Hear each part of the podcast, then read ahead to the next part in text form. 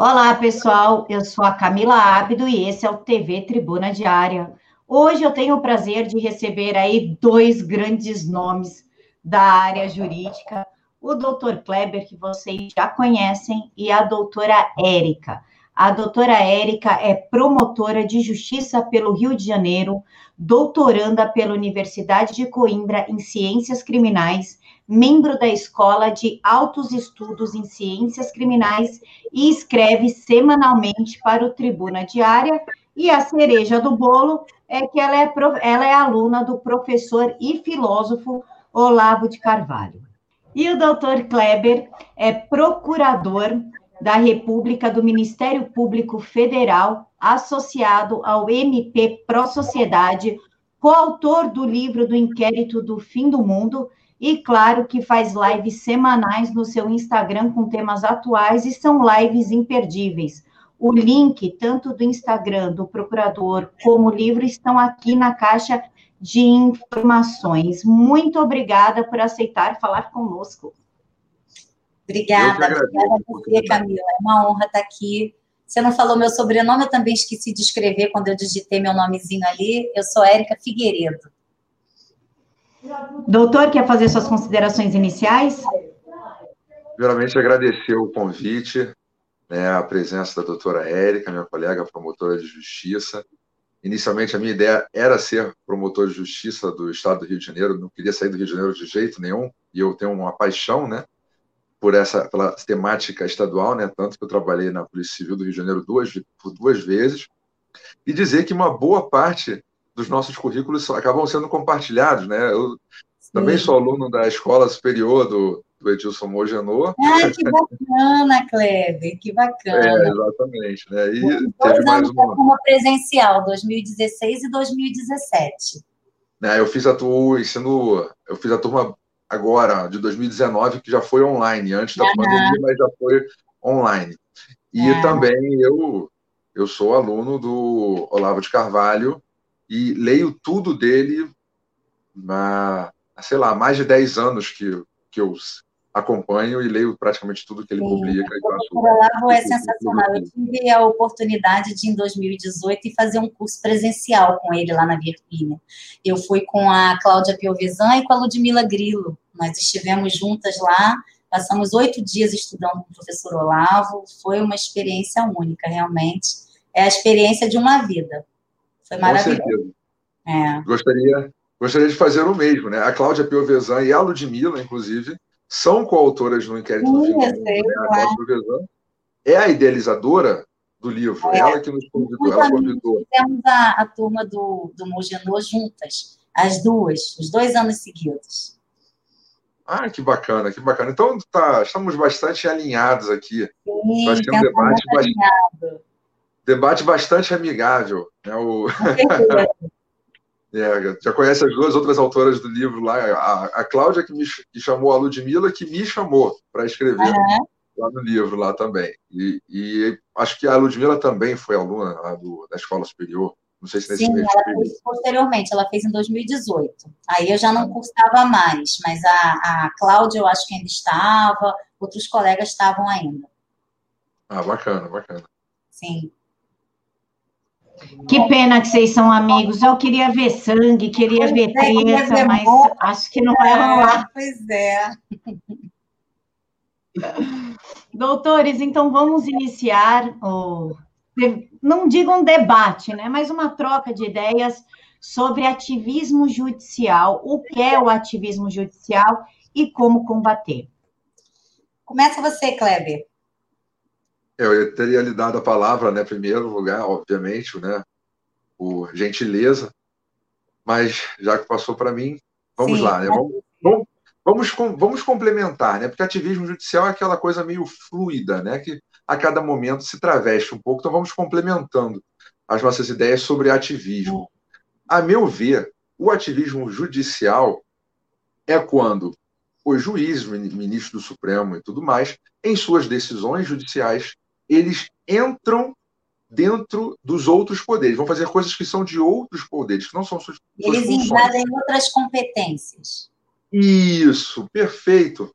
Essa é a minha visão. Então, quando eles estão tratando de questões políticas que cabem ao executivo, que não é um mero controle de legalidade das políticas públicas, controle estrito da constitucionalidade e legalidade, ou então quando eles fazem o controle das normas, né, controle das leis que saem do legislativo, que não é um controle estrito da constitucionalidade, vendo, olha, isso aqui está tá violando uma regra expressa da Constituição, isso aqui é algo muito absurdo. Então, nessas situações, esses juízes estão fazendo o ativismo judicial. É, Para complementar já um pouco, a gente pode pensar o porquê que eles fazem isso, né? E como que eles fazem isso. Aí eu... É, verdade.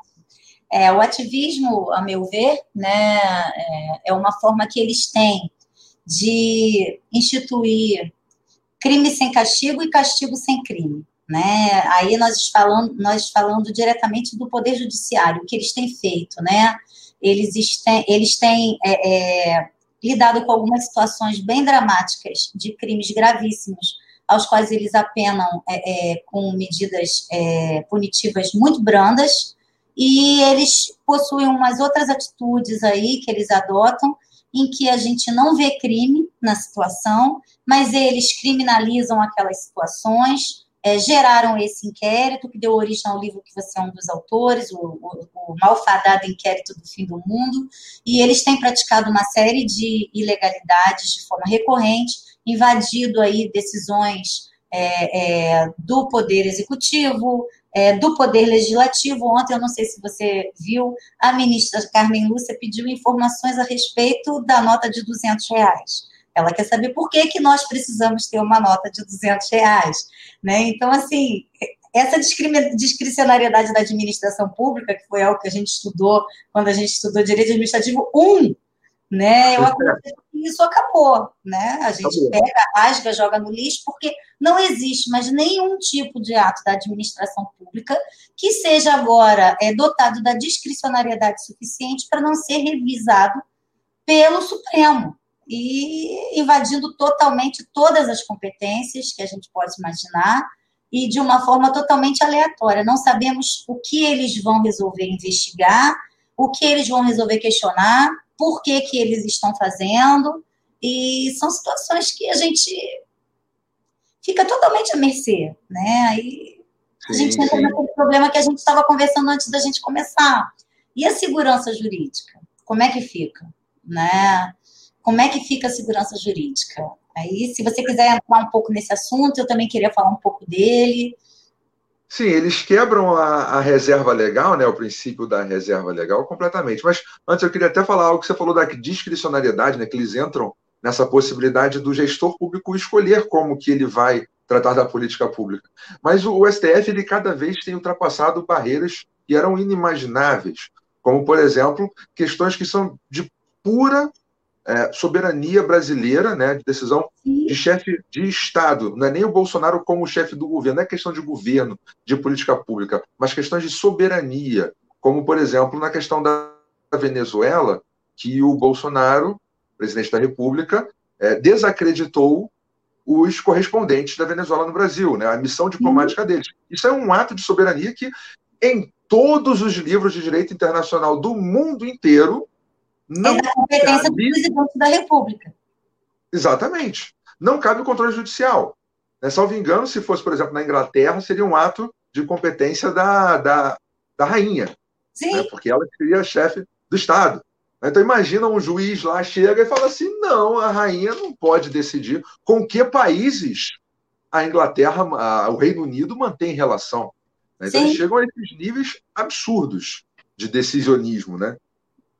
É, é tudo a reserva da fundamentação, né? Que o, que o Sérgio Moro fala na tese de doutorado dele. Eu até fiz, eu tenho um destaque só analisando a tese do Sérgio Moro, né? Mostrando como ele é esquerdista lá no meu Instagram. É uma das coisas que ele fala. O mais engraçado é que nós demoramos muito para perceber isso, né? A, a, a, coisa foi indo bem, a coisa fluía, né? É, os processos estavam bem tocados, ele realmente estava é, punindo bem lá aquelas pessoas que a gente sabia que tinham é, é, é, é, praticado uma série de crimes. Depois o negócio desandou, o trem descarrilhou de um jeito que. Né? Dê poder a um homem, né? Sócrates já dizia isso. Dê poder a um homem e você vai saber do que ele é capaz. Não é isso? E nós não soubemos. Nós não soubemos. Sabe por quê? Porque ele diz que cabe ao judiciário fazer a revolução social dos direitos. Então ele é um, do defensor, um dos defensores do máximo ativismo judicial. Ele diz que o juiz ele só tem que decidir aquilo que ele consegue fundamentar. Ou seja, se a pessoa tiver argumento, ele pode fazer o que ele quiser. Tudo, qualquer coisa. O que estiver acontecendo dentro da sua casa, ela pode decidir. Né? É, é, eu acho uma loucura, porque assim, desde que é, o mundo foi criado, mesmo quando não haviam leis escritas, né, não havia leis escritas, só havia a tradição, o direito natural, as pessoas sabiam o que era direito, o que era correto, por uma é, é, questão de costumes, de convivência. Desde que isso apareceu é, é, na mente das pessoas, que isso precede o nascimento das pessoas, isso é anterior ao nascimento de cada ser humano, você já nasce é, é, e você já intui uma série de direitos, desde que você é bebê, se te tirarem uma coisa que você acha que é sua, você vai gritar, né? Você não precisa estar tá amparado por um direito escrito para você reclamar quando você está sendo lesado, porque existe o direito natural. E desde que é, é, começou-se a passar a tradição sobre as leis, é, é os costumes de cada povo, isso tinha como é, é, objetivo a segurança jurídica.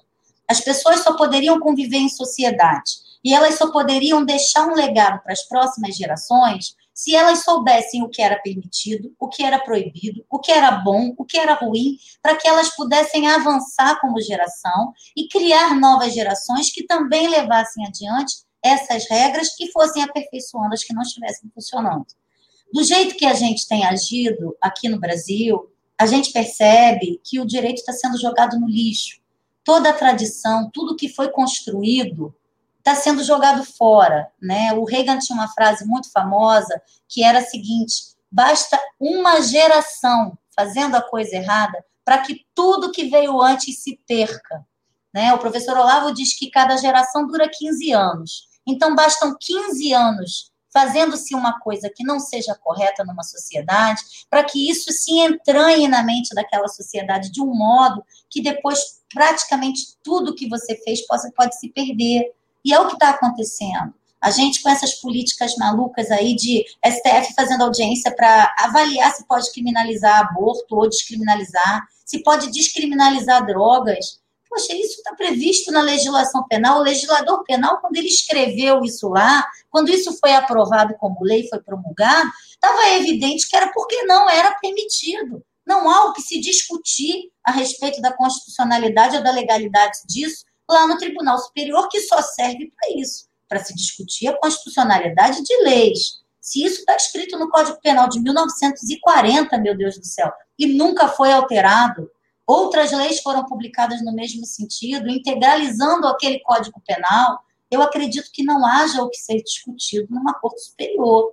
Nos Estados Unidos, a Suprema Corte só discute aqueles assuntos que ferem as dez primeiras emendas, né, que são o Bill of Rights, que integram a Constituição. Se não ferir as dez emendas, não vai ser analisado pela Suprema Corte. Agora aqui, se você receber uma pessoa na sua casa passar de dez convidados por causa do coronavírus, pode ser que daqui a pouco seu caso esteja sendo discutido lá no Supremo, né?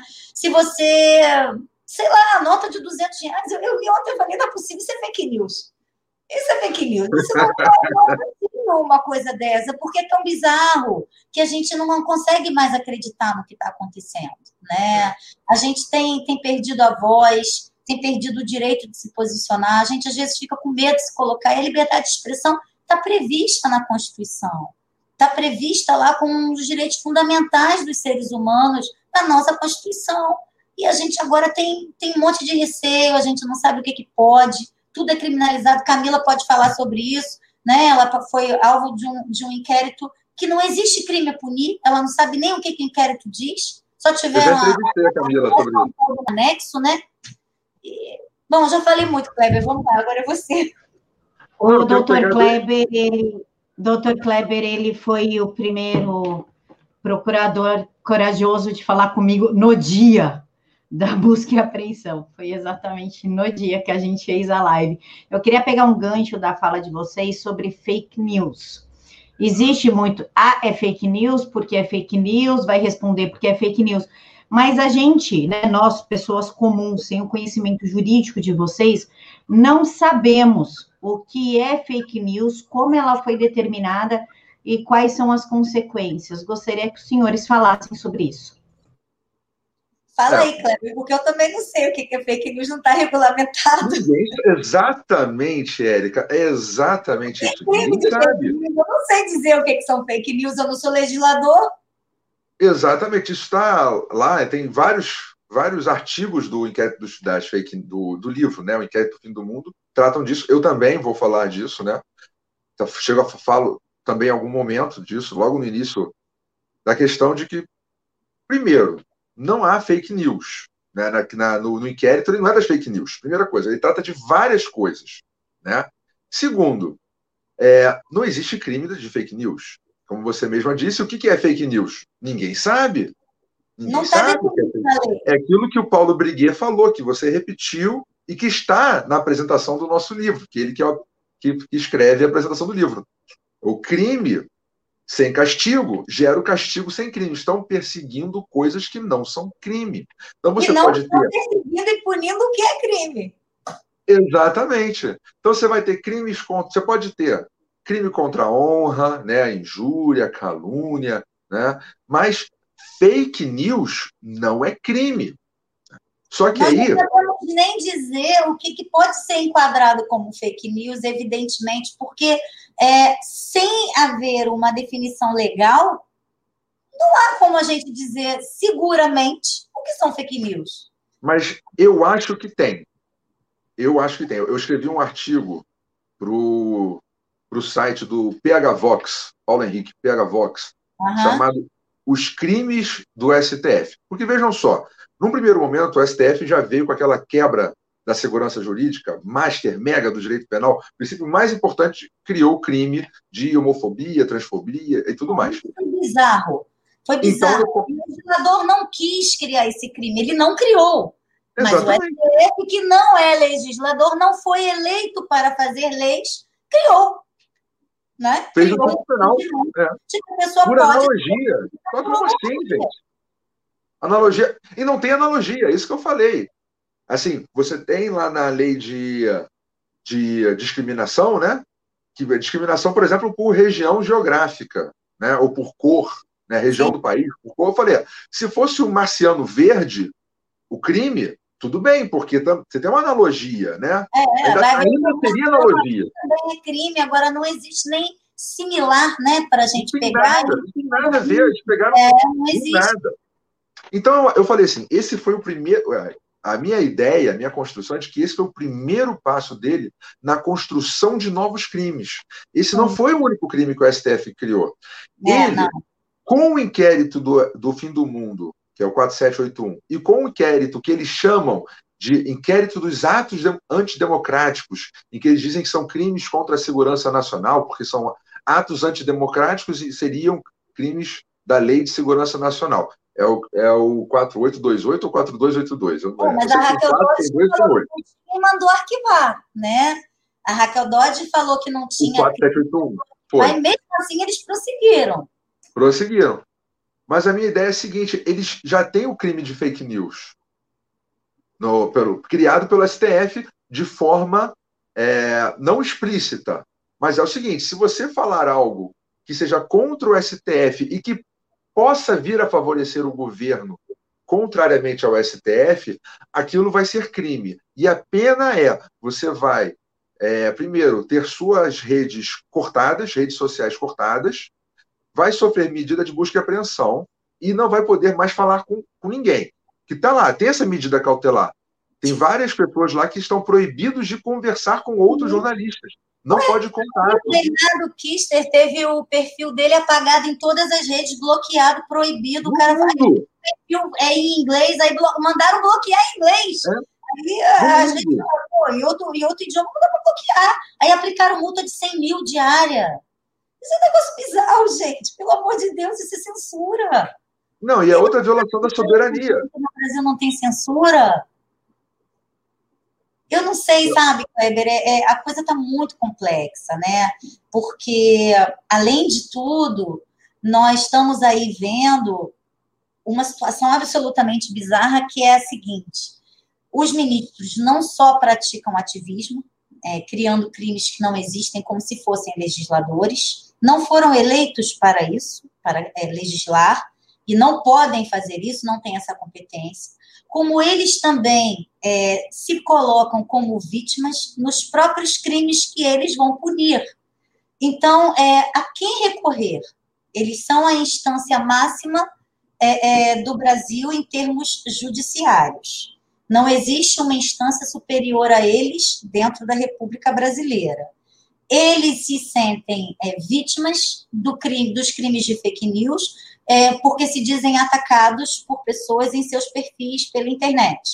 Essas pessoas poderiam aí ser julgadas pela pessoa do ministro Olha, ele me caluniou, então eu gostaria de colocá-lo enquadrado no delito de calúnia, ele vai responder. Olha, ele me difamou, eu gostaria de colocá-lo enquadrado no delito de difamação, ele vai responder. Aquele ministro automaticamente estaria impedido de funcionar nesse processo e outro ministro do, do Supremo Tribunal Federal conheceria daquele processo, né, por atribuição originária, porque foi contra outro ministro. Mas nada disso acontece.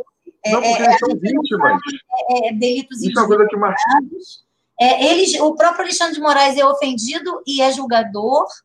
E aí, como é que a gente, como é que a gente fica numa situação de insegurança jurídica a esse nível?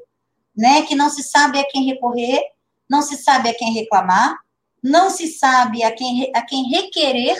Por exemplo, essas pessoas tiveram esses bens confiscados aí, computadores, é, é, câmera, celular, requer a liberação a quem? se o próprio Supremo está processando essas pessoas. A coisa ficou muito confusa. E, e o pior é, se a gente não fizer alguma coisa para impedir, como você mesmo falou, é, o Briguet cita isso no livro de vocês, na Alemanha nazista, todos os direitos eram extrapolados e ninguém fez nada a população se calava, é, é, a população aceitava o que Hitler fazia, muitos o, o, apoiavam, perseguiam os judeus e as minorias. E depois? O que, que acontece depois, se não há ninguém que impeça esses excessos? Né? Aí acontece o que a gente viu acontecer, né? os campos de extermínio, as pessoas mortas, e aí não tem mais jeito a dar. Quando é, é o direito não cumpre o seu papel social, e não há o que se fazer, não há quem se recorrer, não há segurança jurídica, depois não vai adiantar chorar. As consequências das coisas elas podem ser é, incorrigíveis. É, pode não haver mais tempo para resolver o que não foi feito. A gente precisa fazer alguma coisa. Sou super a favor de que se recorra às, às cortes internacionais. Né? Acho que esses tribunais internacionais servem de muito pouca coisa, mas já que eles não fazem quase nada, pelo menos eles podiam intervir aí quando estivesse havendo, dentro do próprio país, uma implosão da soberania do país. Né? Como a gente está vendo aqui, dentro do próprio país, as instituições estão implodindo as próprias coisas é, é, da, nossa, da nossa realidade. Então, podia haver uma intervenção aí dessas cortes, desses tribunais internacionais lá da Bélgica, lá de Luxemburgo, para ver se eles fazem. O MP para a sociedade entrou, né? Não, é em, em doutora Érica, o MP para a Sociedade representou Sim. a Corte Interamericana de Direitos Humanos. É a única, é. né? A Corte Internacional de Direitos Humanos. Justamente se eles se posicionam, porque aqui não tem mais como. Ah. Doutor, já vou aproveitar aqui o ensejo. O senhor pode falar, por favor, da, dessa manifestação que os senhores enviaram, enviaram para a Corte Interamericana? Eu escrevi sobre foi incrível. Eu gostaria que o senhor falasse um pouquinho dela. É, antes disso, doutora Camila, é, eu queria pedir desculpas de ter interrompido aí, porque falou do negócio, a minha memória é horrorosa, né? É, é a questão, queria voltar na questão até do STF, que foi o seguinte, que você falou, a quem a gente recorre? A gente não consegue recorrer nem ao próprio STF, porque uhum. a, a Sara Giromini, Sara Winter, né? Tentou entrar com a corpus. Foi uma coisa bizarra, né? Aquela menina foi presa, ninguém entende foi. o porquê. Ela ficou mais de 10 dias presa é, é, no presídio de segurança máxima, no meio de outras presas, sem uhum. acesso aos autos do inquérito, sem saber por que ela estava sendo processada, sem Foi. direito a habeas corpus e a liberdade. E eu acho que só depois que o MP para a Sociedade realmente entrou com essa ação foi que é, é, o Alexandre de Moraes voltou atrás, porque foi exatamente é, posteriormente a, a, interposição dessa ação internacional. É, ela entrou com habeas corpus, mas se eu não me recordo ah, se foi a Rosa Weber ou a Carmen Lúcia, disse falou assim: olha, ele está ali como o Supremo, não cabe habeas corpus contra a decisão do próprio ministro do próprio Supremo. Então, nem conheceram, nem conheceram do habeas corpus dela. E que eu estava falando que, que era pior ainda, né? Que o STF ele não teria competência para julgar em situação nenhuma nesse, desse do inquérito do fim do mundo, porque a gente que trabalha no primeiro grau, a gente acaba esquecendo, mas o fato deles serem vítima de uma, de uma injúria ou de qualquer coisa que seja, não atrai para eles a competência. Só se a pessoa que fez algo. Artigo louco dizendo que tinha sido nas dependências do Supremo. Foi, mas isso foi para justificar o inquérito. Para puxar a competência para eles. Para né? puxar, eles fizeram, deram uma de mandrake aí, porque, na verdade, o que eles puxariam aí seria a atribuição só para investigação, a atribuição para o inquérito. Então, como deveria ter sido se estivéssemos ainda tratando de Estado de Direito, que, a meu ver, o inquérito está fora do Estado de Direito já. Ele já violou tanto que ele já está fora. Então, ele se fosse do Estado de Direito. entender Estado de Direito no Brasil. Tudo. Totalmente. É. Ele, ele, teria que ser assim. O Toffoli distribui o inquérito. Foi assim, né? Ele distribui o inquérito para o Alexandre de Moraes. Alexandre de Moraes vai presidir. Beleza, ele está funcionando como delegado de polícia. Sim. Então, ele, quando quisesse uma medida cautelar, ele teria que ir ao juiz competente. Entendeu? E o juiz competente não seria outro ministro do Supremo. Entendeu? Supondo que fosse assim, ah, não, foi um deputado federal, porque pegaram até print do Luiz Felipe Orleans de Bragança, falando de negócio lá super educado. Não, não, não tem nem júria no negócio, mas colocaram lá no inquérito do fim do mundo e dos atos antidemocráticos, até para dar a questão de. Acho que foi, não foi no, dos atos antidemocráticos, até para dar esse ares de que tem foro por prerrogativa de função e está no STF. Né? Então, seria o, o, o, ministro do Supremo. Beleza, mas se fosse o Luiz Felipe, né, o, o, o uhum. deputado. Mas não seria o mesmo ministro que está funcionando como investigador, porque você tem que definir, tem que separar as funções. Né? Então, Sim. teria que pegar e ir para um outro ministro, mas não era o caso. Eles teriam que nessas situações, essas situações todas que envolvem jornalistas, eles teriam que jogar para o primeiro grau. Né? Então, o que, que vocês. E ainda tem outra questão. O, os próprios ministros eram vítimas. Então, se eles são vítimas, eles são impedidos. E se eles são vítimas, se eles são impedidos, se eles atuaram no inquérito, inclusive, porque o Toffoli representou na questão da revista Cruzoé e também teve uma situação, não sei se foi ele, do Gilmar Mendes, uhum. que a Receita Federal estava investigando ele o Alexandre de Moraes estava sendo xingado a todo, a todo momento. Né? Então você tem é. uns três ou quatro ministros ali que a todo momento que, que são vítimas. Então, estavam investigando e estavam julgando, estavam se manifestando o tempo todo. Então, para então, mim, é, tudo julgaram, nulo, né? é tudo nulo, porque. Tudo, não, mais que isso, aí é que a gente vê um problema. Quando foi, foi a DPF 572 veio uma, para quem não conhece do direito, né, teve uma ação no Supremo Tribunal Federal para julgar se o inquérito do fim do mundo era ou não lícito, constitucional. Né? Uhum. Assim, a princípio, todo mundo que atuou no inquérito não poderia votar. É. Eles estão, né? E todos Eles votaram. não são nada isentos, né? Aquilo é, pela lei de responsabilidade, né, de crime de responsabilidade, eles são suspeitos para, Agora, vo para votar ali. Eu te então, xingo então, aqui, ou você é. me xinga aqui. Você me xinga, né? Porque eu sou promotora Não. estadual. Eu vou ser a promotora do meu próprio processo contra você. É o que eles estão fazendo, né? O Alexandre de Moraes é vítima e ele pode ser o juiz do processo no qual ele é vítima completamente desequilibrado, ódio no olhar, falando daquela, daquelas pessoas que ele está investigando. Sim e se sentindo na imparcialidade de julgar, né? Ele tem imparcialidade para julgar. Agora o cara tá lá, saindo fogo pelas, pelos olhos, né? Tá vendo vermelho e, e tá enlouquecido, mas ele tem isenção para julgar, entendeu? É, ele, é não. É ele não pode julgar. Se ameaçaram. Não, e os outros ministros. É, não, se ameaçaram mesmo a filha dele, como ele diz, né? Que ameaçaram a filha dele. Gente, é, é, essa é uma condição básica para você se dar por impedido. Você não vai ter equilíbrio para avaliar uma coisa dessa depois disso. É óbvio que isso vai mexer é, no seu âmago mais humano. E isso vai tirar totalmente a sua capacidade de ser isento para julgar. Né? É. Isso é evidente. Todos esses ministros, depois o MP Pro Sociedade representou pelo impeachment dele por crime óbvio, né? Em tese, tudo em tese, tudo que a gente fala aqui é em tese, tá? Porque eu não quero. Tese. Ó, porque em tese, né? Isso teria sido crime de responsabilidade. Né? Óbvio que na, na ação eles justificam. Né? O próprio Toffoli diz: não, a gente está julgando aqui uma situação em abstrato. Não é o um inquérito em concreto, né? É, uhum. é se pode ou não pode uma situação como essa, né? Se acontecesse, quase que ele falou, né? se, você, se acontecesse isso, será que pode, seria lícito esse inquérito?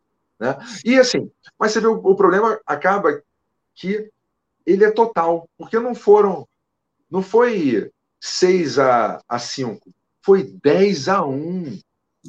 Os outros ministros nem abriram a boca para falar assim, não, excelência, o senhor não pode votar. É, o senhor está impedido. Nem falar isso. Não pode funcionar aqui. Mas, ó, excelência, eu me recuso a votar. Eu não vou levar. O senhor vai votar? Não, eu me recuso. Eu vou sair daqui porque. Mas não, eu não vou participar é, desse é, É, é, o Marco Aurélio, pelo menos, votou contra, mas os outros. Sim. Mas sabe o que, que é? é? O problema é muito mais profundo do que o mero ativismo judicial, né? É o que eu sempre falo nos meus artigos. É a gente vem aí desde meados do século XX, depois, principalmente depois é, da ditadura, né, com a, a, implantação do regime militar no Brasil, é, os militares, o, o, professor Olavo fala muito isso, os militares eles foram muito é, é competentes na, na é, para coibir a luta armada, né, mas eles não foram competentes para coibir o raciocínio, o pensamento e a mobilização ideológica que acontecia paralelamente à luta armada. Então, essas pessoas que foram para o exílio, que se achavam perseguidas, outras que realmente foram perseguidas, elas, quando elas puderam voltar, elas começaram a fazer parte de um nicho intelectual e cultural no Brasil e começaram a dar aula em faculdade, começaram a escrever livro, a, a fazer letra de música, a dar palestra, a ser colocados pela mídia como pessoas a serem seguidas, a serem consagradas à liberdade de expressão. E essas pessoas elas foram minando a sociedade de dentro para fora. Né? Elas foram destruindo os nossos valores, que você já deve ter cansado de ouvir falar nisso, né, na corrupção da inteligência. Flávio Gordon tem um livro maravilhoso sobre isso, que eles foram começando a atacar a educação, é, as faculdades, né, elas hoje são um antro disso, é, é, a, a atacar a família, a religião, todas as nossas instituições sólidas que poderiam fazer a sociedade ter uma força para rebater as ilegalidades que a gente tem visto, essas instituições elas vêm sendo minadas né, por esse papo de ideologias, de minorias, de que fulano está sendo perseguido, é, é, a pessoa é negra, então ela é estigmatizada, tem que ter cota para isso, tem que ter cota para aquilo, tem que ter casamento gay, tem que ter não sei o que. Eu não tenho nada contra a pessoa é, é fazer o que ela quiser da vida dela. Eu só acho que ela não pode ser eleita como uma minoria, tem que ser mais protegida do que as outras pessoas. Todo mundo tem direitos iguais. Todo mundo tem que ser protegido igual. E acho também que na medida em que esse pensamento ideológico de esquerda ele começou a tomar muita força aqui dentro do Brasil, essas gerações que foram sendo formadas pelas universidades, elas foram formadas todas dentro desse viés. Hoje a gente vê muito pouca gente com menos de 40 anos é, é, que não tenha um viés ideológico absolutamente é, é esquerdista, é, dessa coisa aí de, de bater no peito e dizer que as pessoas não têm direitos iguais, que tem, as pessoas são estigmatizadas, ah, que sofreu bullying, que não sei o quê. É, tudo hoje virou motivo para mimimi, para vitimismo, para proteção especial na sociedade. E esses ministros, antes de serem ministros, primeiro, eles não foram colocados ali por notável saber jurídico. Eles foram colocados ali por indicação política, né? Porque é lógico que eles, alguns deles podem ser até advogados bons, mas todos tinham viés ideológico, né? Todos tinham é, um alinhamento com esses governos que a gente teve de esquerda aí durante 14 anos. Então, evidentemente que as pautas que eles todos foram nomeados ao longo desses governos, evidentemente as pautas deles é, vão ser alinhadas com essa, com essa visão.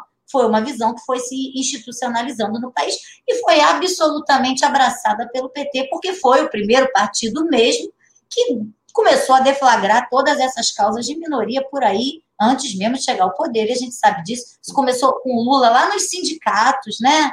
Que ele sempre se colocava como aquele herói dos metalúrgicos. O cara nunca trabalhou na vida, entendeu? Mas ele era o herói dos metalúrgicos, não sei o quê. Isso começou lá. E esse povo foi nomeado por essa gente. E eles o que a gente foram nomeados. é o resultado disso, né? É, eles foram nomeados por uma questão política, né? Porque pela política não tem nenhum demérito nisso. Isso aí é o, é o funcionamento das, é da maioria das cortes constitucionais pelo mundo, pelo que, eu, pelo, que eu, pelo que eu já pesquisei. Porém, quando o presidente da República quis nomear o diretor da Polícia Federal da escolha dele. Aí né, ele foi não tinha, não tinha nenhuma, nenhum demérito, nada que mostrasse lá que ele era uma pessoa investigada por algum crime, nem nada. Não, não pode porque é amigo do filho, ou é Sim. amigo da família. Então você vai nomear quem? O inimigo? Gente, escolhas políticas são assim, né? O executivo funciona assim. Eu fui delegado de polícia, né? Eu não sei se eu já comentei aqui, mas eu fui delegado de polícia durante um ano e fui escrivão de polícia durante quase uhum. dois anos, dois para três anos, no Rio de Janeiro. Gente, as pessoas, você, você trabalha com quem confia em você. Então, às vezes, é, o cara trabalha com você porque ele é amigo do seu pai, ele conhece, fez academia de polícia junto com o seu tio. É, por exemplo, meu tio, é, meu tio foi, foi delegado de polícia também. Agora, uma coisa que você falou, faz parte do jogo? Faz. Mas qual o problema de você não ter alternância de poder e ter tido durante quase 14 anos o mesmo partido no poder? É que todos os ministros que integram a corte atualmente, praticamente todos, a não ser o Marco Aurélio, que foi nomeado pelo Collor, né? E acho que tem Mas um. Não foge. É, não foge da, dessa hegemonia. É, e, e teve um, eu acho que foi nomeado pelo Fernando Henrique. Fora esses, todos os demais foram nomeados nos governos Lula e Dilma. Então, a gente acaba tendo uma corte constitucional que é totalmente voltada para um mesmo viés.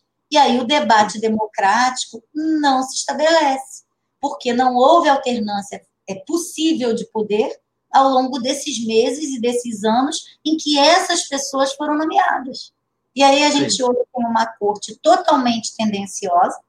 A gente vive numa sociedade que está vivendo efeitos aí de uma hegemonia é, é, de ideologias que foram fomos sendo bombardeados por ideologias no modo de falar, palavras que não podem ser utilizadas, minorias que têm que ser respeitadas, coisas que não podem ser feitas, não podem ser ditas, não podem ser pensadas, né? E aí as pessoas foram ficando caladas diante disso, as pessoas conservadoras ficaram dentro de uma espiral do, do silêncio, porque até dois anos atrás a gente dizer que era conservadora, a gente só tomava pedrada, né? A gente era chamado de fascista, a gente era chamado de um monte de coisa, nazista, né? A gente era chamado de quadrado e uma série de outras coisas que não são tão elegantes de serem ditas. E as pessoas se calavam, né? Essa espiral do silêncio permitiu que esse pensamento se estabelecesse na sociedade e o que a gente vê na corte hoje é apenas o reflexo do que a sociedade brasileira se tornou.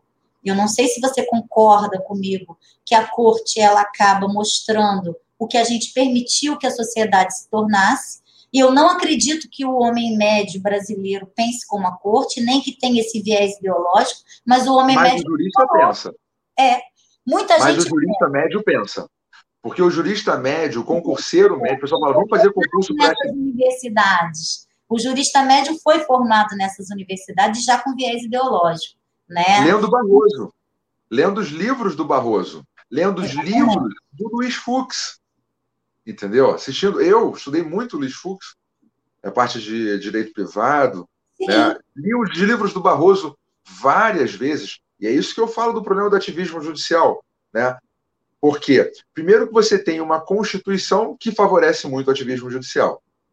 Mas, ainda que você trocasse essa Constituição, né, é, não estou falando que deva trocar a Constituição, não. Estou falando que o problema é muito pior do que apenas a possibilidade jurídica de se fazer ativismo judicial baseado da, da, da na Constituição. Não, estou falando o seguinte: nós não temos juristas para colocar no STF.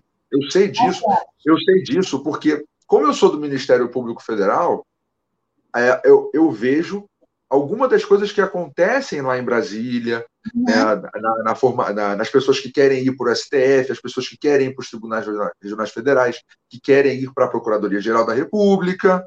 E aí a questão toda é a seguinte: cadê os nomes conservadores né, de peso e que queiram ir para Brasília?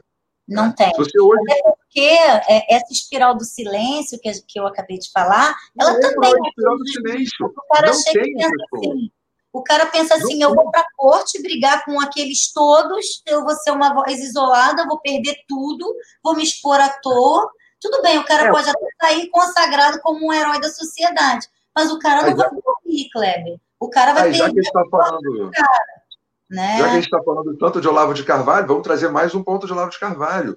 São pessoas sem uma. É, nós, às vezes, até temos juristas que são conservadores, né, que têm ideias mais conservadoras, mas que, por exemplo, nesse aspecto, não têm a personalidade forte o suficiente. Sim. Não estão numa camada elevada da personalidade que fala assim: não, não, o meu dever é esse, e eu vou para lá bater de frente, nem que eu seja nem que eu seja o novo Marco Aurélio. Né? Então, por isso que o Olavo de Carvalho sempre fala: nós precisamos formar uma nova geração. Daí a importância do que o Taiguara faz no canal dele do Instagram. Eu estou assistindo o curso dele. Eu o tra... direito como mulher. Eu também sou aluno. Também. Quando você é falou do direito, quando você falou do direito natural, eu na mesma hora me lembrei da aula dele sobre a Ou seja, esse reconhecimento de que você tem leis que são que vão além daquele direito é, arbitrário do governante da, do momento, né, já tem pelo menos 2.500 anos no Ocidente. Então, quando você pega uma Suprema Corte que não respeita nem o direito positivo, o direito escrito, né, o direito escrito, o direito escrito foi feito para você ter uma estabilidade. E nem seus próprios precedentes. Os precedentes uhum. judiciais foram feitos para que você tenha uma certa estabilidade. Ou seja, os dois foram criados para que se tenha segurança jurídica. Né? Quando eles não respeitam nenhum dos dois e não respeitam a ordem natural, não respeitam nada, nenhuma ideia de direito, eu digo o seguinte: nós estamos voltando à barbárie. Totalmente. Isso não é mais direito civilizado, isso é direito bárbaro, é direito da força. Aquele que é mais forte impõe a sua vontade. Não existe devido processo legal. Não. Não existe crime previsto, né? princípio da legalidade, do, princípio da reserva legal dos, dos crimes. Não existe nada disso. O que existe é a vontade daqueles que detiverem o poder naquele momento pode ser um ministro do Supremo, pode ser eventualmente o próximo presidente da República, ou o atual, tem gente que diz que é o atual, mas a gente vê que, na verdade, ele tenta. É, enfim, não, não, eu não, não, vou entrar em questões políticas, senão as pessoas podem achar que eu estou tomando posicionamento político aqui. Não. A análise que nós fazemos aqui é estritamente técnico-jurídica. Não tem nenhum posicionamento político. Técnica jurídica, exatamente. Exatamente. Então, quando a gente fala que, por exemplo, na questão da pandemia, né, das medidas para combate à pandemia. O STF, nas duas ações em que ele julgou, ele esvaziou a competência do Poder Executivo. Eu não estou falando que eu sou favorável a, ao Poder Executivo definir quais não, são as competências. O que a gente De modo tá... Eu estou dizendo apenas que houve um ativismo judicial que, primeiro, retirou as competências do Executivo. Então, aí você poderia dizer, ah, tá, mas você está, então, você é a favor do presidente? Não. Porque tem o segundo ponto. Segundo, ele retirou as competências do legislativo, porque eles fizeram letra morta Sim. da Lei 13.979, que é a lei de combate à pandemia. Eles pegaram a lei e falaram assim: não, não tem nada disso. Faz o que quiserem. a gente não precisa nem falar dessa lei. Basta a gente dizer uma coisa: artigo 24 da Constituição Federal. Onde houver competências concorrentes entre estados e governo federal, prevalece o entendimento do governo federal. Ponto. Entes da federação e governo federal, competências concorrentes. Se o presidente da República determinar, os estados e os municípios têm que acatar. Está no artigo 24 da Constituição Federal. A Constituição Federal foi rasgada, queimada, jogada no lixo, porque Não o artigo só. 24 é claro, mas o presidente ficou totalmente esvaziado pelo STF, que resolveu legislar resolveu dizer que as competências eram sim dos municípios. Aqui na minha cidade, por exemplo, o prefeito instituiu que o Dia das Mães seria em julho, porque em maio estava o comércio fechado, então não dava para comprar presente. Né? Ele agora disse que o carnaval, já você viu que tem vários governantes já dizendo que ano que vem o carnaval vai ser em julho, porque não vai poder, os prefeitos não vão poder liberar o sambódromo para fevereiro, então para não perder essa verba, eles vão fazer o carnaval em julho. O Réveillon ainda não sei em que mês eles resolveram fazer a queima de pau. Estou aguardando ansiosamente. Né? Que então, ano que vai ser ano que vem, né? Que dia que. É. Coisas. É, e aí, eu, eu, eu preciso, assim. Eu, Camila quer interromper? Camila, quer falar alguma coisa? Não, eu, eu ia falar que. frases aqui muito importantes, assim, que eu acho que definem tudo. Mas fala, Camila, fala primeiro aí, depois eu volto. Eu ia falar que a gente está preso em 2020 até segunda ordem e pedir para os senhores, se puderem, depois que a senhora completar as três frases, falarem sobre as ações do Davi Alcolumbre e do Rodrigo Maia, que estão se reunindo com, com os ministros do Supremo Tribunal fora de agenda, em jantares escondidos, para tentar achar uma brecha que eles possam ser reeleitos, se isso fere a Constituição, se é possível, e qual é a ação da Tá, é, eu vou falar rapidamente as três frases, mas elas cabem para todo esse nosso debate. Né? É, duas delas é, são utilizadas pelo professor Olavo também. Uma delas, é, é, ela foi consagrada por Platão. Né? Platão sempre disse que não adiantava é, modificar as leis ou os cargos, a gente precisaria mudar os homens. Né? Sem uma transformação absoluta é, é, do homem de uma forma interna, inclusive porque, segundo Aristóteles, que foi discípulo de Platão, política vem de polis, e polis significa comunidade. Se você está fazendo o curso do Taiguara, você escutou isso também.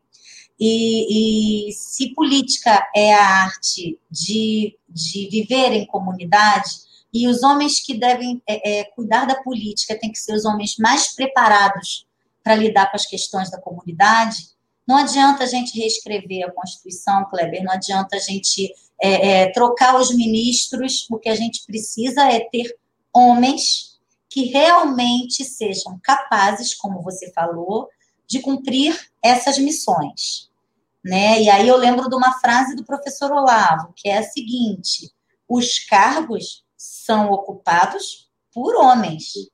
Não adianta a gente atacar a instituição. A gente precisa atacar as pessoas que estão fazendo aquilo da instituição.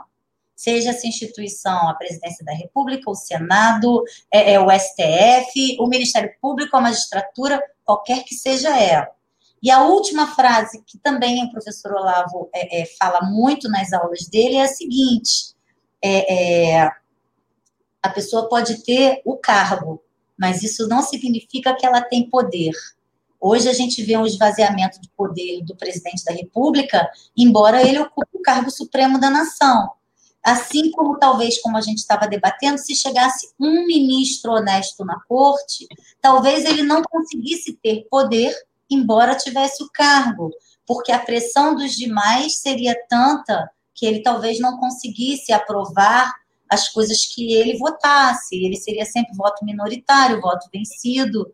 Então a gente tem uma crise aí que muito mais do que institucional é uma crise moral, né? É uma crise dos homens o que a gente vê hoje na humanidade, e no Brasil isso é muito latente, porque o Brasil não é um país que consagra a história, que consagra a cultura, que tem grandes heróis, que tem grandes nomes a seguir.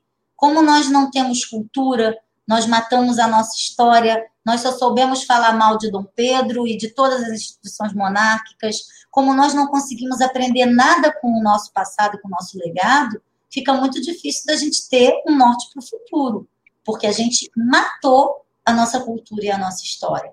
Quem são os nossos heróis atuais? Quem a gente pode seguir hoje na cultura, nas artes, na literatura? Quem a gente pode acompanhar?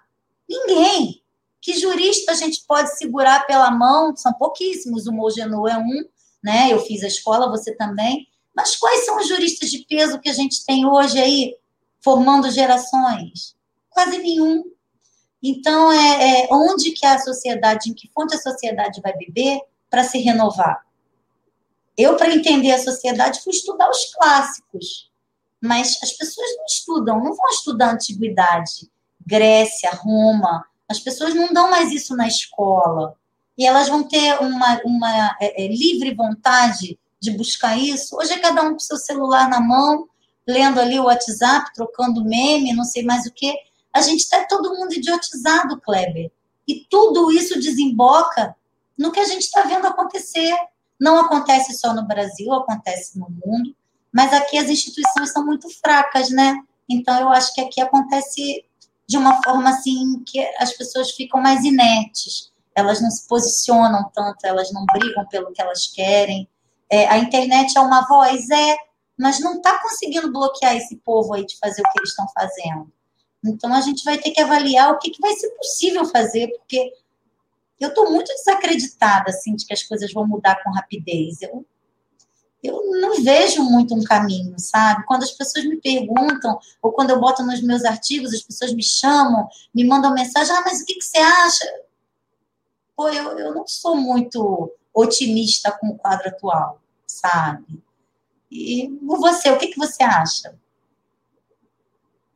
Eu concordo plenamente que precisamos formar pessoas, né? Como também o Eric Voegelin também fala disso, né? Nos, nos livros dele e é também muito do que o Taiguara pega. Não sei se ele já chegou na aula do Voegelin, mas o importante é o importante é justamente a gente começar a investir em nós mesmos, né? Quem está assistindo e fala assim, como é que eu resolvo isso no Brasil? Não, esquece o Brasil. Esquece o Brasil, estuda você. Esquece faz a sua parte, né? Invista em você, valeu os clássicos, né? como você mesma disse, só temos é, história na modernidade para frente. Eu só estudei praticamente da, do iluminismo, praticamente não, eu só estudei do iluminismo para frente, que é o que quer no vestibular.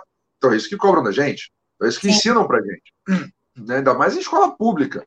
Não sei se você conhece, eu morava ali em Copacabana, ali do lado de Copacabana Palace, tem umas duas, tem umas três escolas públicas ali em torno, foi onde eu estudei ali, o Cícero Pena, Pedro Alves Cabral, Roma. Foram os lugares que eu estudei.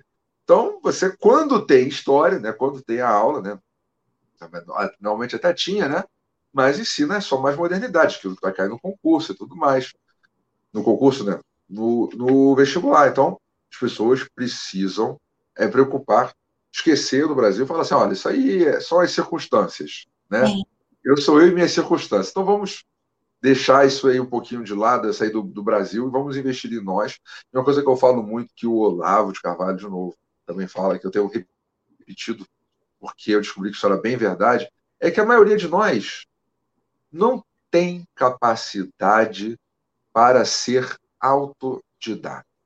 Então, essa história de que você vai pegar um livro e vai se tornar um gênio é mentira. Quantas pessoas a gente conhece que leu 1984 ou livros que você olha lá está desancando a esquerda, o marxismo, o comunismo e a pessoa tem uma ideia completamente diferente do que estava ali. O, próprio escritor do livro 1984 e né, era comunista. Até uma, até uma situação meio que de paralaxe cognitiva, né? Ele estava naquela situação ali, mas ele, ele se recusava a exorcizar completamente né, o marxismo do coração dele. Né? Então foi ele não gostou, ele viu aquele mundo, aquela distopia, mas não viu que o pensamento dele também levaria àquela mesma distopia do 1984. É. Aliás, a minha esposa, que também é procuradora da República, não sei se eu mencionei, ela está lendo 1984 exatamente uhum. para fazer uma live comigo no Instagram sobre Sim. essa questão das fake news é, e tudo foi mais. objeto de uma coluna minha é, em abril, o livro. Ah, legal. É, então, é as minhas colunas são semanais e elas são todas assim. Eu abordo uhum. um livro, ou alguma série, ou algum filme, ou algum fato histórico e faço um link com a realidade. Inclusive, aproveitar aqui para fazer uma propaganda, né? Camila e eu começaremos a gravar aí agora. Todo dia eu vou fazer pequenos vídeos de cinco minutinhos que vão estar na programação diária do Tribuna e também vão estar no canal da Camila sobre essas coisas que eu escrevo. E a gente vai ter ah, vídeos. Vão ser, não vai ser podcast porque vai aparecer a imagem também, podcast é só o som, né? Mas a gente vai tratar é, sobre um, um porque eu acho que talvez a gente consiga é, é, cooptar o interesse da juventude se a gente falar de atualidades linkando com história, com uma série que eles assistem, com um filme que eles uhum. viram. Talvez esse eu faço muito ligar, ligar a cultura pop, né? Eu faço muito isso. Eu tenho alguns, algumas coisas que eu ligo com Jornada nas Estrelas, né? Que é uma coisa assim que atravessa gerações, uhum. né? O Star Trek, né? Exatamente. Faço uma ligação com, com, vários desses. Mas é isso que eu acho muito importante, isso que você está fazendo, Érica, isso que o Taiguara faz, que é o seguinte: não adianta a pessoa só ler o livro. Ela não, precisa de um professor. Ela precisa de um. É, é importante. Né, Tem coisa que não passa. Tem coisa que não passa só pela leitura, entendeu? A pessoa vai ler aquilo. Se ela não tem a base do negócio, ela não consegue enxergar o que está ali. E a palavra ela é muito mais pobre do que a aula. A pessoa, a, a, uhum. entonação do professor, a possibilidade até de você tirar dúvidas, ou ainda que não tire dúvidas. Né? Eu, por exemplo, nunca tirei dúvida nenhuma com o Olavo de Carvalho, né? ou com uhum. vários professores que eu tive, mas aquela entonação, a forma como aquilo é ensinado, é diferente de você estar lendo no livro. É, Daí a importância do Olavo de Carvalho informar é, professores mesmo, gente como o Taiguara, uhum. aluno do Olavo de Carvalho, né? gente como você, Érica, né? a importância de se buscar esses professores para ter a é, não só assistir às aulas, mas também ter aquela linha de raciocínio, né? Eu mas é porque um o, nosso disso. é porque o nosso cérebro ele é muito visual. Então, se você fala, se você dá uma aula, se você faz um vídeo, é muito mais fácil da pessoa assimilar apenas é. do que se ela apenas estiver lendo. Sim. Ela vai associar a um movimento do seu rosto, a um sorriso que você deu, a um, a um tom de ironia que você utilizou, Isso. porque a memória é muito visual. Tanto que dizem né, que a gente aprende mais quando a gente escreve, porque você está lendo ali o que você está escrevendo, o que você passou pelo seu cérebro, passou para sua mão e você escreveu. Então, a memória realmente ela é privilegiada na parte visual. Por isso que fazer live, dar aula, fazer vídeo, explicando coisas é, que sejam coisas é, elevadas, né, que sejam coisas moralmente importantes, é, é tão é, é, é vital para a nossa sociedade. A nossa sociedade está toda conectada nessa coisa visual. Então é vital. E tem que que espaços, né? Tem que Oi? ocupar espaços. Senão, tem que ocupar espaços. Exatamente. Senão fica só no YouTube o Felipe Neto. Né? Não. Se não, não chegar na faculdade, gente, eu já dei aula de direito penal também em faculdade, né? Ah, Inclusive, eu, eu, eu, acho importante é justamente dar aula na faculdade, né? Eu dei aula de direito penal 1, que é logo no segundo período, depois passou para o é, primeiro também, período. Né? Porque o qual é, eles têm muitos. Eu estou fazendo um estudo lá naquele livro, pela segunda vez já naquele livro Maquiavel Pedagogo, do Pascal uhum. Bernardin, como é estruturado para que a pessoa vire esquerdista. Não tem como. Você vê, os primeiros dois períodos de faculdade são justamente essas matérias mais filosóficas que são dominadas pela esquerda. Introdução à filosofia do direito, filosofia do direito, sociologia jurídica, introdução ao direito. São, é, é, é o terreno da esquerda, que eles estão completamente dominados. Então, às vezes, a pessoa vai pegar direito penal, processo penal, mais lá para frente. Mas também já está dominado. Isso é tudo quando o cara entra na faculdade com 17 anos, ele já está sendo doutrinado. Já estava sendo antes. Olha só, meu filho de 12 anos, eu tenho um de 12 e um de 21. O de 21 está na faculdade, já está perdido, porque é, várias coisas que eu falo, ele, não, mãe, não é nada disso. O de 12, eu ainda estou tentando, já que eu vi que o de 21 não é que ele seja de esquerda, mas ele ele é confuso, entendeu? Assim, não sabe bem o que, que ele é. Ele vai perder amigos. A questão é, é essa. Se ele começar a concordar contigo, ele vai perder amigos. É, né? Mas o de 12, que é mais alinhado assim com as minhas ideias, que eu brinco que é porque eu almoço todo dia com ele, né? Então estou ali doutrinando. Ele tem uma matéria na escola que se chama uma aula chamada Fórum, que é uma aula de debate. E a professora é absolutamente esquerdista. Quando aquele cara tomou um tiro dentro do ônibus, porque ele tinha sequestrado o ônibus na ponte Rio-Niterói, a professora entrou na sala chorando dizendo que o pobre coitado tinha sido assassinado dentro do ônibus, que era um trabalhador, entendeu? E assim, dane-se se aquelas pessoas dentro do ônibus estavam sendo feitas de refém, o cara tinha botado bomba no teto, o cara era um pobre coitado marginalizado pela sociedade, porque o cara era doente mental, ele merecia a chance de ir para um manicômio, sabe? É então, pior assim, que isso. É muito pior que isso. Anos, eu... E ele voltou da escola falando para mim que a professora tinha falado isso na aula. Então, a não, gente não é para você fazer. Eu tenho um amigo meu que ele é professor de filosofia lá em Israel, que ele é o cara, quando eu falo, você precisa de alguém que te ensine. Então, esse meu amigo professor de filosofia tem a mesma idade que eu, inclusive. Naquela época, só que ele é um gênio. Eu sou só uma pessoa normal. Mas a gente tem que ter o contato desse cara. Pois é. Quando eu tinha, sei lá, 18 anos de idade, ele chegou para mim e começou a desmontar algumas ideias. Aí dali para frente, quando vai aquele negócio de red pill, né?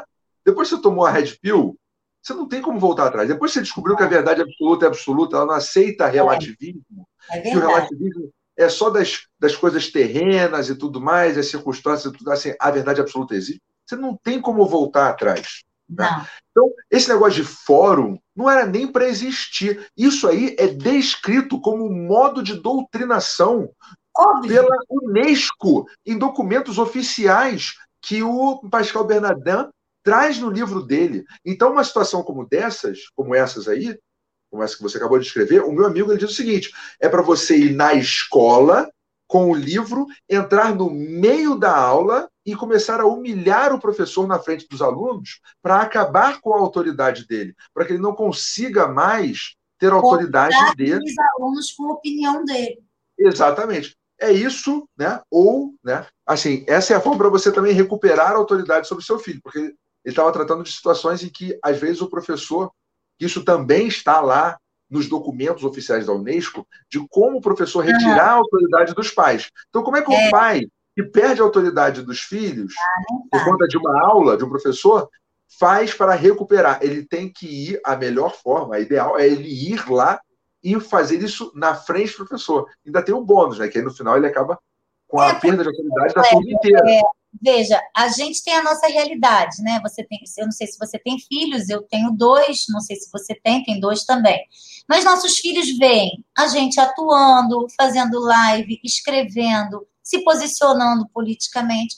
Mas muitas pessoas trabalham e não têm tempo de fazer isso e não são politicamente informadas, e a escola vai ficar com toda essa atribuição, né? A formação do, do jovem vai vir apenas da escola eu, meus filhos vão me respeitar porque eu tenho uma figura de autoridade em casa, porque eles veem meu trabalho, eles veem meu posicionamento, a gente debate, a gente, mesmo que não concorde com o posicionamento, a gente vai levar aquele posicionamento à mesa e vai falar daquilo com respeito, com educação, com argumentos. Mas a gente sabe que a grande maioria das famílias ou não tem tempo, ou fica na espiral do silêncio, não se posiciona, fica em cima do muro. E aí, realmente, essas gerações que estão sendo formadas, elas vão continuar levando adiante essas coisas que a gente tem percebido na sociedade, que estão deixando a sociedade se, é, se, se deteriorar, falir, e a gente talvez não consiga brecar esse processo. Né? É, não, é, é, é, muito forte. Essa, se a gente for pegar por, pelos estudos que existem, né, do, das sociedades, né, do Fegel e tudo mais, ele falando, por exemplo, que o Aristóteles ele fez aquele trabalho magnífico mas já estava no declínio da sociedade grega, né? E aí é que surgem esses trabalhos. Né? Ele não tinha mais como resgatar a sociedade grega. Então, na verdade, a gente está num momento de crise. Depois de morto, Sócrates não escreveu nada. Os, os, alunos dele que publicaram escritos dele depois que ele já tinha sido assassinado. Né? Em vida, Sócrates foi super perseguido. Então, uhum. é. eu, eu, digo não, não que. Tem mais como, mas assim, é tentando ver se refundamos a sociedade para as próximas gerações. É, para a posteridade. Para nós, pergunta, como... não dá mais. É, para a gente, é, acho que não dá mais. Não, porque a pessoa pergunta assim: esse equipamento tentar ficar vivo, por enquanto, para fazer o nosso trabalho. É só isso. E não ser preso. Ficar, ficar vivo, preso, não ser demitido, porque do jeito que a coisa tem ido, né? A gente tem que é, tentar tem, é, coisa. Tem, é, esse, o risco é real. A gente não a sabe quais, tá quais são os riscos. Tá né? feia. Tá, tá tem que ter sempre o um plano B. É, tem que ter plano B. Enfim. Uma boa previdência privada, hum. né? Porque a, a do é. governo a gente não sabe qual vai ser o próximo dia. Os colegas têm sido assim bem massacrados, bem perseguidos, a gente sabe de vários, né? E a coisa está bem complicada. Se posicionar está sendo um negócio aí corajoso, viu? É para poucos. Ou, ou, inconsequente, como eu estava dizendo para é. Camila Abdo mais cedo, né? É a inocência da ignorância, né? Eu brinco. A gente talvez ainda não tenha se dado conta do que pode acontecer. Né? É, eu falei para o doutor Kleber, falei, doutor, como que eu posso apresentar? Fala como você quiser. Tá bom, o procurador mais top foda do mundo que topa tudo. isso aí, kamikaze. Muito bem, isso aí. Senhores, nós já estamos com uma hora, quase dez, uma hora e seis minutos, então eu gostaria que os senhores fizessem a consideração final. Vou começar pelo doutor Kleber. Doutor, por gentileza, fale do seu livro. A tela é toda sua. Obrigado. Primeiramente, só para fazer uma correção, não entre em salas de aula humilhando professores. Isso aí é apenas uma hipótese. Estão rindo no fundo, né? Isso aí é apenas uma hipótese trazida por um professor de filosofia que dá aula lá na Universidade de Barilã, em Israel, de como ele lidaria com uma situação como essa. Obviamente, uma conversa com a direção resolveria né, esse tipo de problema. Né? Agora, mas para concluir, eu gostaria de agradecer todos que estão nos assistindo, né? indicar que vocês procurem o livro Inquérito do Fim do Mundo. E quando eu fui chamado, eu já estava com boa parte do meu artigo escrito, porque na verdade eu pretendia escrever um livro, porque, a meu ver, a situação do inquérito, dos dois inquéritos, aliás, né, do que tramitam no STF acerca do fake news, supostamente, e atos antidemocráticos, são a maior mancha na história do STF. E isso tinha que ficar registrado na nossa história. Então, quando alguém, quando a doutora Ludmilla e a doutora Cláudia Piovesan vieram e me chamaram para escrever um artigo, eu falei, olha, perfeito, é só eu pegar aqui o meu esboço de livro e vai virar o meu artigo, né, porque isso tem que ser registrado. E ele foi escrito para leigos, porque é algo tão importante que não pode ser deixado apenas para juristas, ler. Não, de modo algum. Todo, é, a diretiva do livro, a diretriz do livro traçada pela Cláudia Piovesan, é que ele foi escrito para que todos pudessem ler. Então você vai ter partes dos artigos né, que às vezes são um pouco mais rebuscadas, mais filosóficas e tudo mais, né, mas tudo que é de termo técnico, né, sistema acusatório, a diferença entre inquérito e processo, tudo está explicado tintim por tintim. Vocês sairão entendendo mais de inquérito, processo e sistema acusatório do que os próprios ministros do STF. Então, vejam lá o livro, né? adquiram ele, me sigam no Instagram e mandem foto de vocês com os livros, porque vários dos meus seguidores já me mandaram fotos que receberam o livro, mas eu, hoje, né, a gente está gravando isso na quarta-feira, dia 26, eu ainda não recebi o meu livro. Então, eu é só não, estou esperando o meu também, Kleber. E ó, já está esgotada a primeira edição de vocês, viu? Já esgotou a primeira tiragem, né? Mais, foram mil exemplares em cinco dias vendidos. Tá? Sucesso, a segunda tiragem já vendeu mais da metade, já vendeu 60%, e já está encomendada com a a gráfica a terceira tiragem. Então, quando esse vídeo for publicado, talvez vocês já venham a comprar a terceira tiragem, porque a segunda também já está no fim. Então, é verdadeiramente um sucesso editorial, exatamente por conta do problema que nós estamos enfrentando e da espécie de abordagem que foi trazida por esse livro. Isso aí.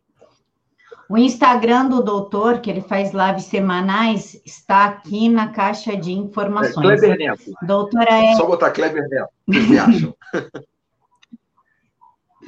Doutora Érica, a tela é hum. sua. Bom, é, primeiro, Camila, eu queria agradecer a você o convite, fiquei muito honrada. É um privilégio a gente hoje ter um canal conservador no qual a gente possa ter voz, a tribuna diária é, pelo YouTube, com seus programas é, funcionando como programas de TV, eles vão dar a gente essa visibilidade. Eu queria agradecer demais a você, agradecer ao nosso maravilhoso editor, o Sileno, que foi quem tornou tudo isso possível, que é quem toca a tribuna desde o começo. É, ele é um querido, né, muito, muito amado por todos nós. Queria agradecer ao Kleber essa parceria generosa aí que você fez com a gente hoje. Eu adorei debater com você. É muito bom conversar com gente inteligente, é muito bom conversar com gente com a cabeça aberta e aberta para as coisas que realmente valem a pena, né, Kleber? E o que eu queria falar, principalmente, é, talvez a gente não tenha trazido respostas, porque nós não temos essas respostas.